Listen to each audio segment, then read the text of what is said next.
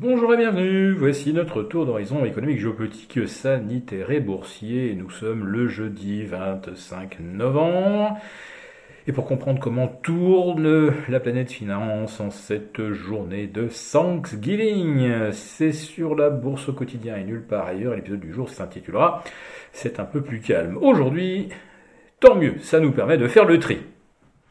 Alors, pourquoi est-ce si calme? Eh Bien tout simplement parce que les Américains sont en congé. Donc Wall Street est fermé, donc l'activité tourne vraiment au ralenti sur les marchés pendant que les Américains dégustent leur dinde, la dinde de Thanksgiving. Une dinde qui va leur coûter cette année entre 20 et 25% de plus au kilo. Euh, autrement dit, le, le prix d'une dinde pour 8 ou 10 personnes va passer la barre symbolique des 100 euh, dollars.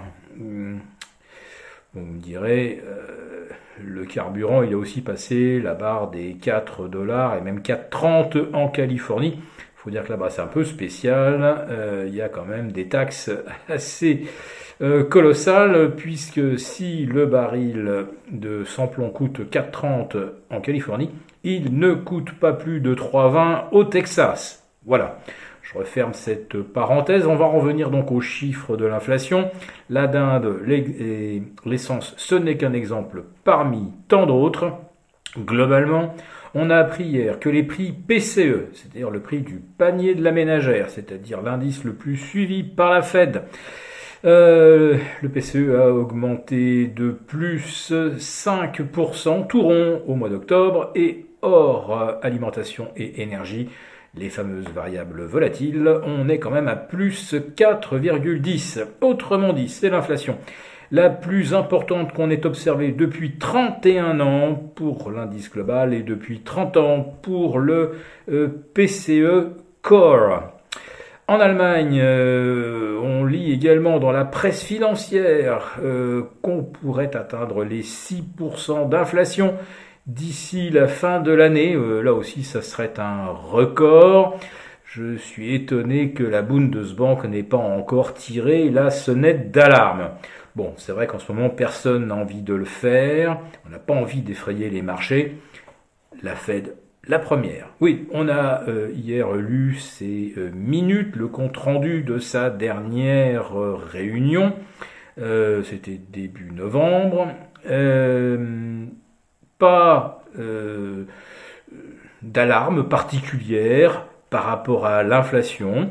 Euh, la Fed reconnaît hein, qu'elle s'installe dans la durée, mais on n'a pas encore euh, mis dans l'équation l'enclenchement d'une spirale prix-salaire. Là, effectivement, on pourrait parler cette fois-ci vraiment d'un processus inflationniste, mais tant qu'on reste euh, dans l'espoir que les salaires restent modérés par rapport à la hausse des prix, eh bien, la Fed peut continuer d'adopter une attitude relativement sereine par rapport à l'inflation.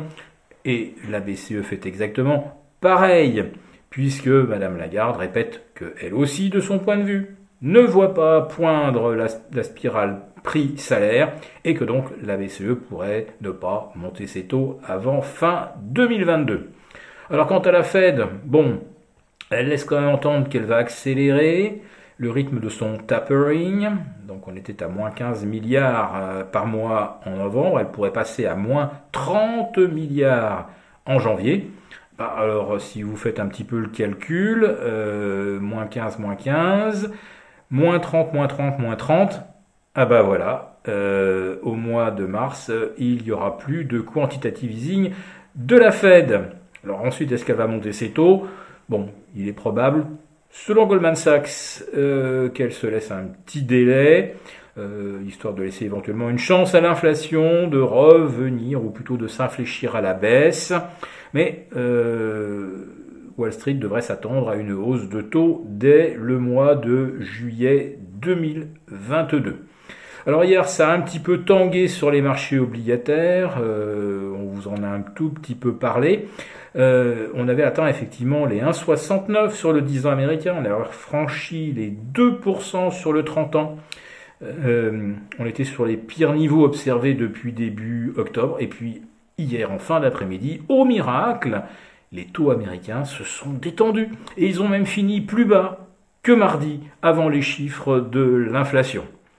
Euh, on aurait également pu s'émouvoir hein, du taux euh, d'inscription au chômage tombé sous les 200 000 par semaine. On n'a pas vu ça depuis 50 euh, ans. Et puis il y avait également les ventes de logements avec un prix moyen de 408 000 dollars. Je rappelle hein, que ces mêmes logements euh, valait 225 000 au lendemain de la crise euh, de 2008-2009, 225 euh, à 410. on n'est plus très loin d'un doublement. Hein. Il suffit de monter jusqu'à 450. on est donc à 80% environ hein, de hausse en l'espace de 11 ans. Est-ce que les salaires ont progressé de 80% dans l'intervalle? La réponse, vous la connaissez comme moi. Voilà, donc euh, tous ces éléments pour l'instant n'ont pas l'air euh, d'inquiéter outre mesure. Et bon, le CAC 40 aujourd'hui qui euh, travaille vraiment à, toute petite allure ne lâche rien. On est même en légère hausse et toujours finalement au contact des 7100. la séance de demain devrait également être calme. Et à Wall Street, je rappelle qu'il n'a manqué que 5 petits points au S&P mercredi soir pour battre un nouveau record de clôture. Donc à Wall Street, la tendance haussière, elle est toujours bien vivante.